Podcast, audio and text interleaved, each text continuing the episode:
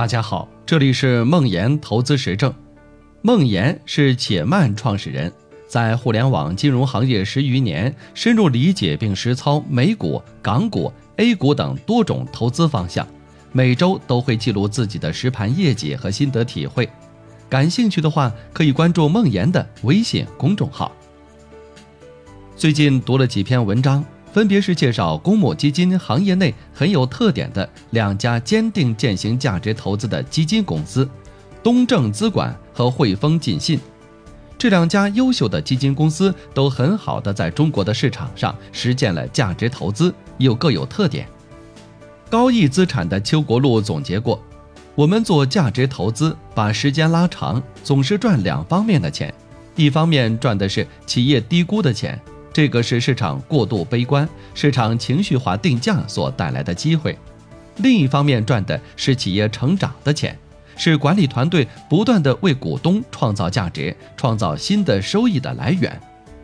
一个公司的股价可以认为等于盈利乘以估值倍数。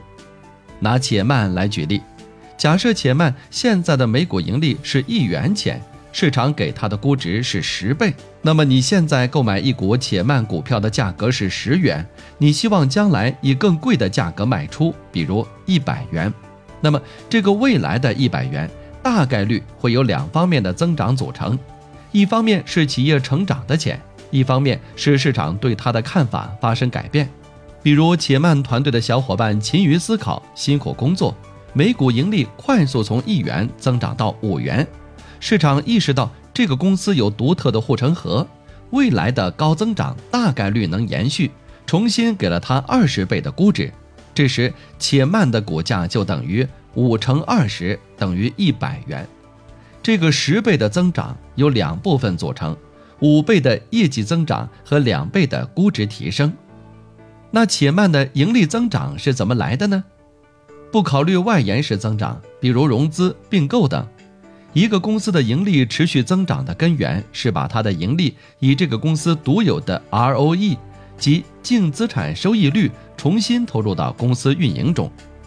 有的公司身处好的行业或者有独特的竞争优势，那么每留存一元的收益用于再投资，可以创造比其他公司更多的价值。这个例子做了很大的简化，实际情况比这个复杂的多。举这个例子是想说明。借用上面邱国禄的话，把时间拉长，价值投资赚的钱，一部分是估值提升的钱，一部分是企业增长的钱。从这个例子可以看出，好公司和好价格都非常重要。就像之前聊集中投资还是分散投资一样，偏重于这两者的哪一个都可以，关键是你知道自己在做什么。上周接受一个采访，让我回忆自己之前做投资的时候赚钱最多的股票。不用回忆，我知道是格力电器。最早在零八年金融危机的时候买入，现在还有部分未卖出。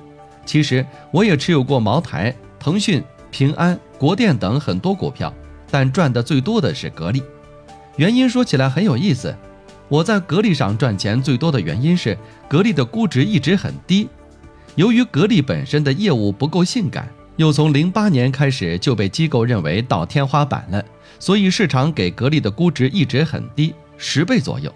但格力每年的业绩增长都会超过市场的预期，这个高增长对应的低估值，低到我卖不下手。所以无论是需要用钱，还是系统性风险的时候需要流动性，格力都是我卖出的最后选择。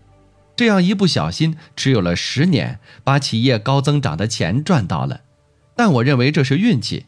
你让我现在找到未来十年的格力，我没信心。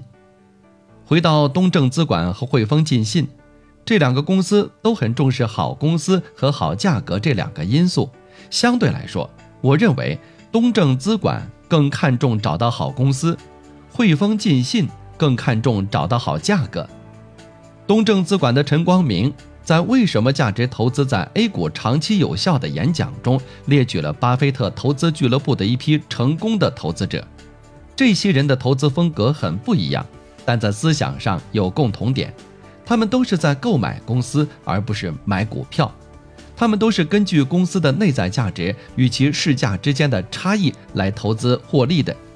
他认为，一个公司和行业都有周期，好的时候就有资本想进来去侵蚀你的高额利润，而如果买的好公司会持续创造价值，有核心竞争力的优质上市公司的资本回报远高于社会平均回报。随着时间的推移，这些好公司的内在价值持续在增长。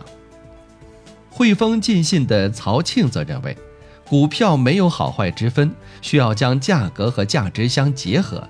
足够便宜的普通公司，可能比非常昂贵的优秀公司隐含更高的潜在回报。简单而言，就是找到风险和收益性价比最好的公司，在获取同样收益的基础上承担更小的风险。他们通过对于组合的动态调整，而非简单的买入并持有，让投资组合始终持有的是在当前市场环境下的一揽子高性价比的股票，使得组合整体的风险收益比始终维持在合意水平。我有种感觉，不一定对。东正资管的投资风格更像巴菲特的伯克希尔，而汇丰晋信更像达里奥的桥水。回看今天的话题，还是那句话，这两个因素都很重要，偏重哪个也都可行。关键的是你知道自己的能力圈在哪里，知道自己在干什么。you